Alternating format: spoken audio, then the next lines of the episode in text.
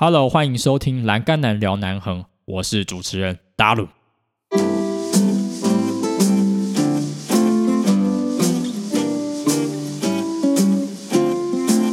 Hello，欢迎你收听今天的节目。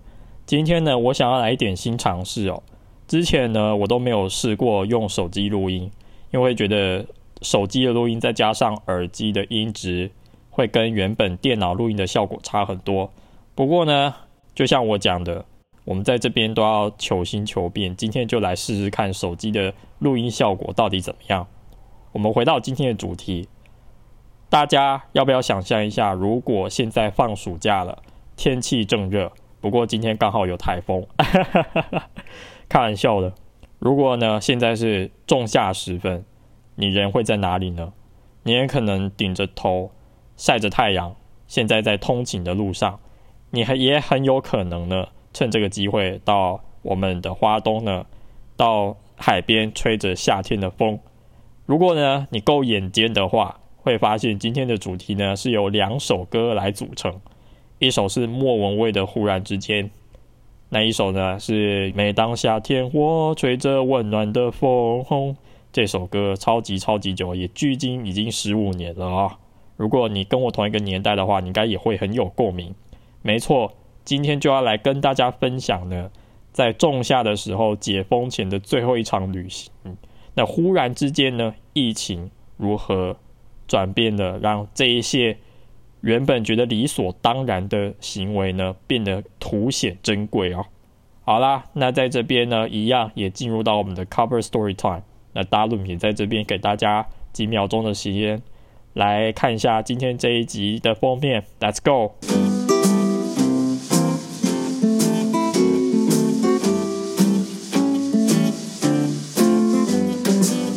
拍下这一幕的时候呢，我却一边在和我遇到的背包客中医师谈论呢二级警戒的疫情会是如何，还有疫苗的副作用等等。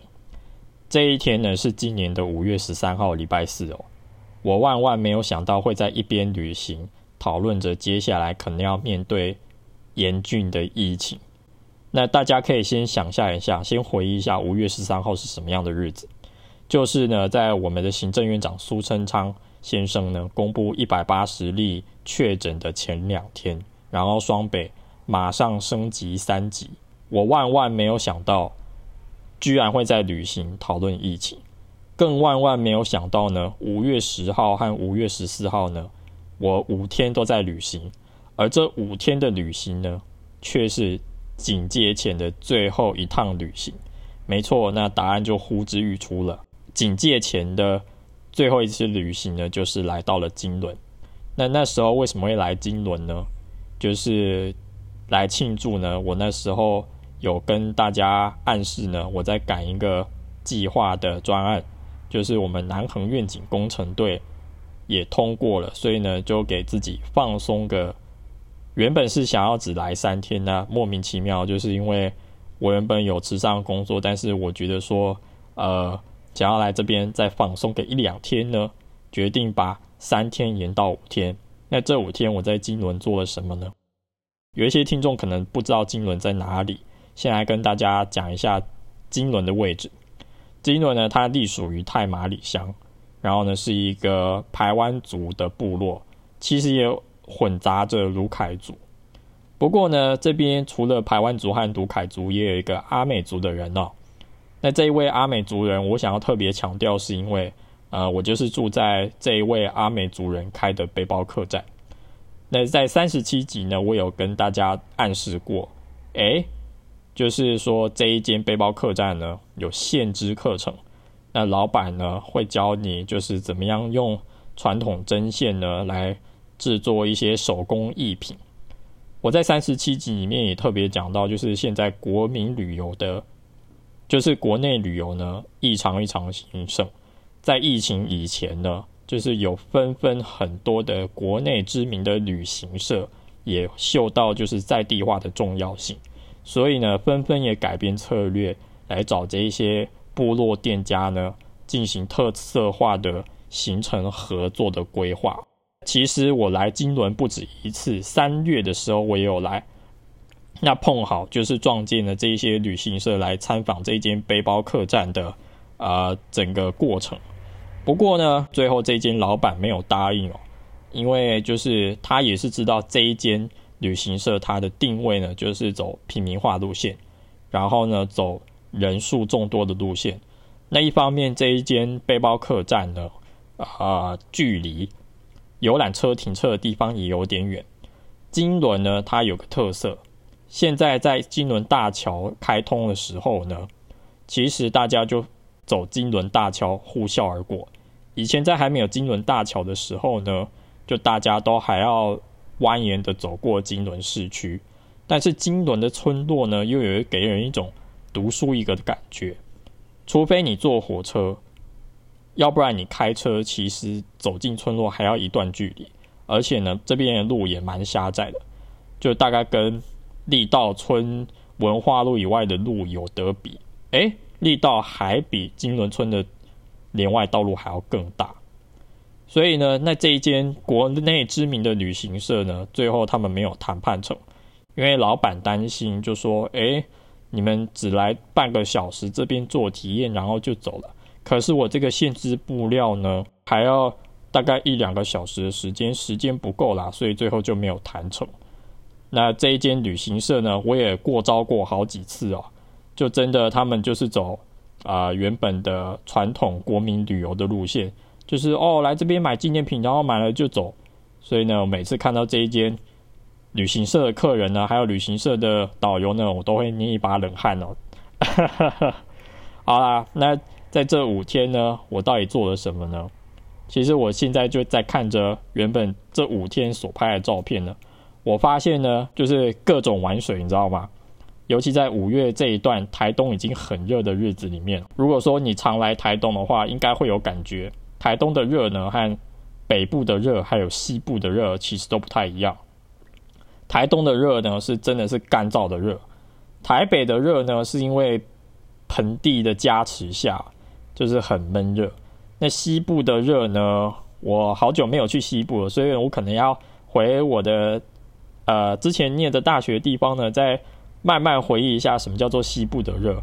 西部可能就是综合那个台北和台东加起来除以二吧，我也忘记了。那我去哪边玩水呢？一方面就是如果说你来过金轮，一定就知道那个金轮的秘境海滩嘛。那在金轮大桥以前还没有盖好的时候呢，这边是一个很好拍星星的景点，因为都没有光害。那我也在这一段时间呢，跟一个呃很有趣的背包客朋友，他在徒步环岛。那他呢，从桃园出发要回到桃园。那这一位背包客真的也很有趣哦。我们呢一拍即合，在遇到第一天晚上呢，我们就一起做了很多事。然后他也很健谈。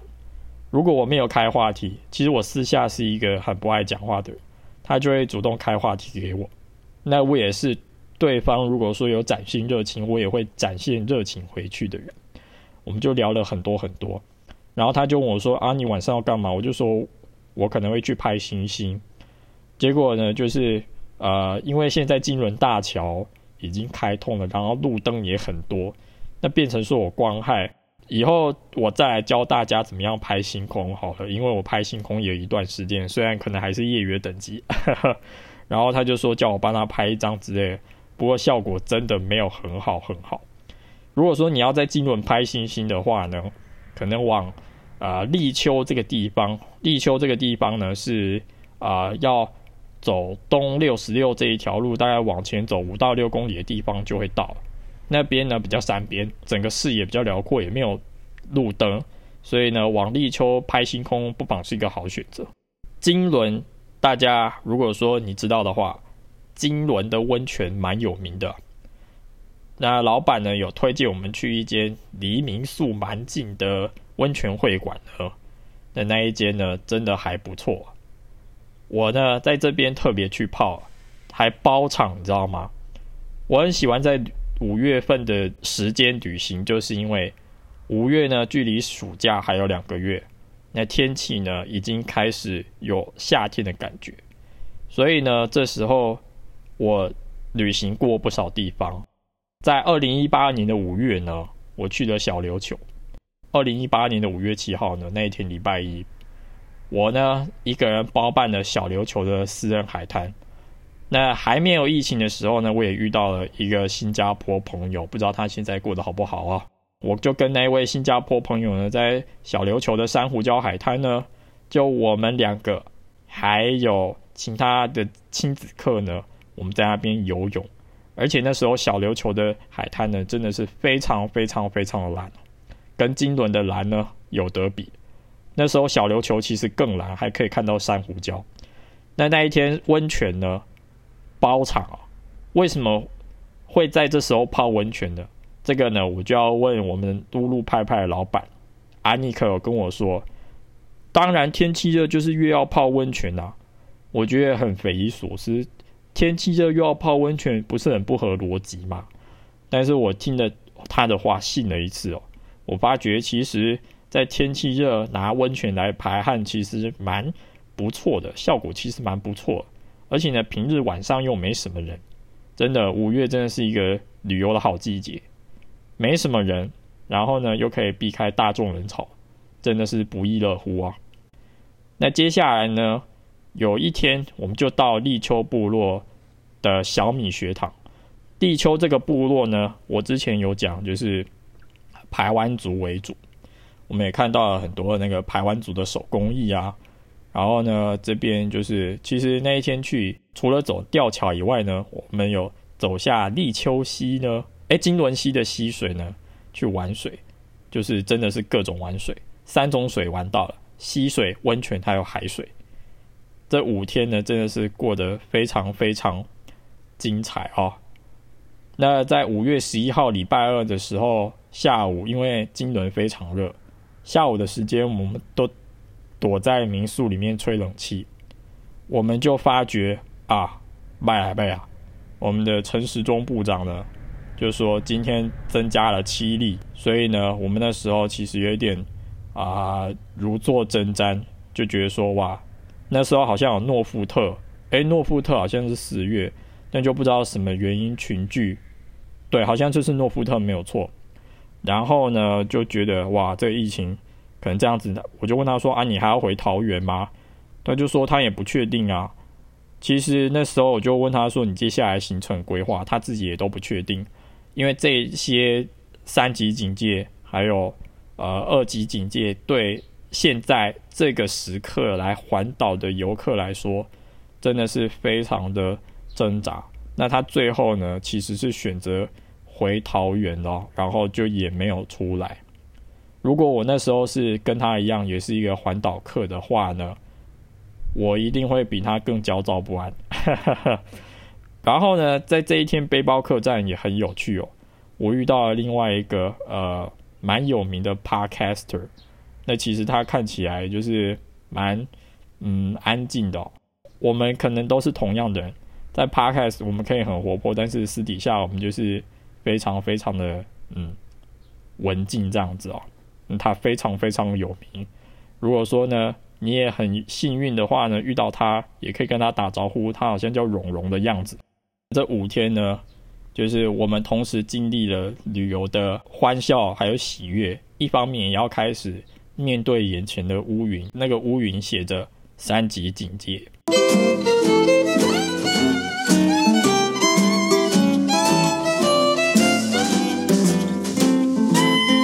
接下来，我们来聊聊忽然之间吧。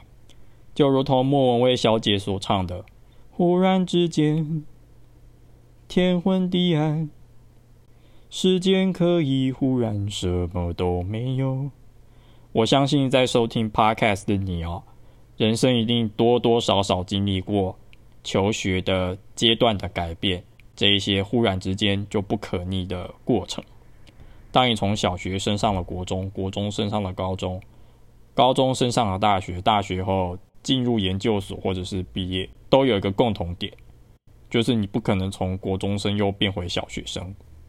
忽然想起三年前的现在啊，我的身份呢，从一个学生变成一个社会新兴社畜，准备人为刀俎，我为鱼肉，任人宰割。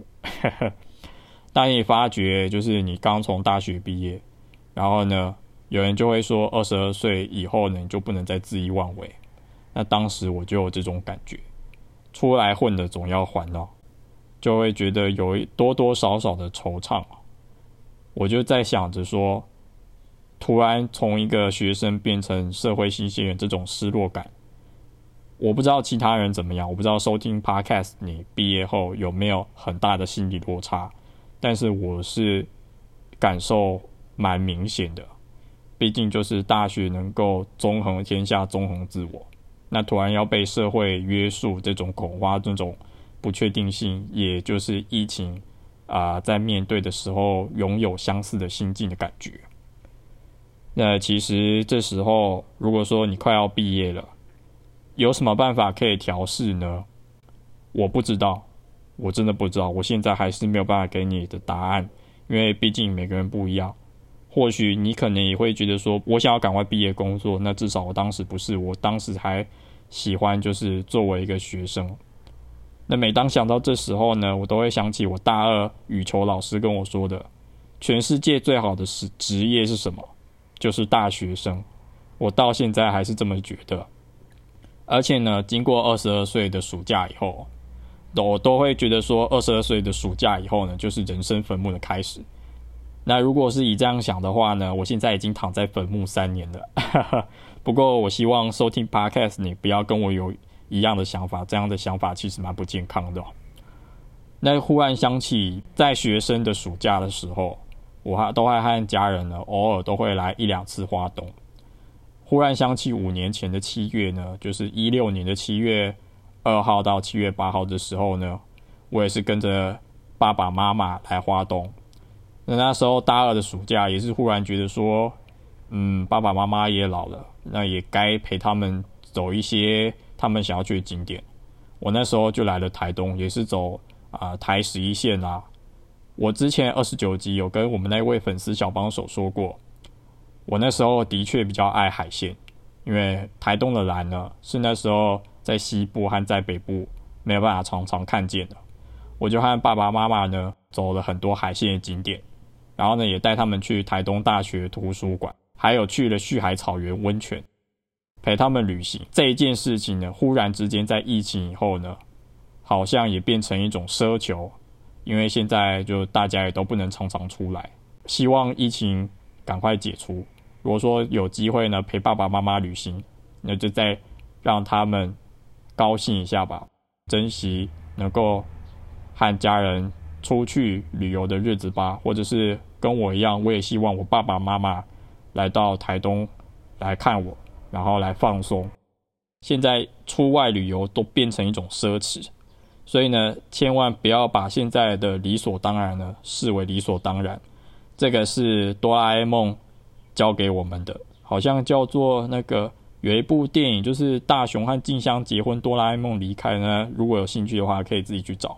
可以想看看自己有什么忽然之间回不去的过程。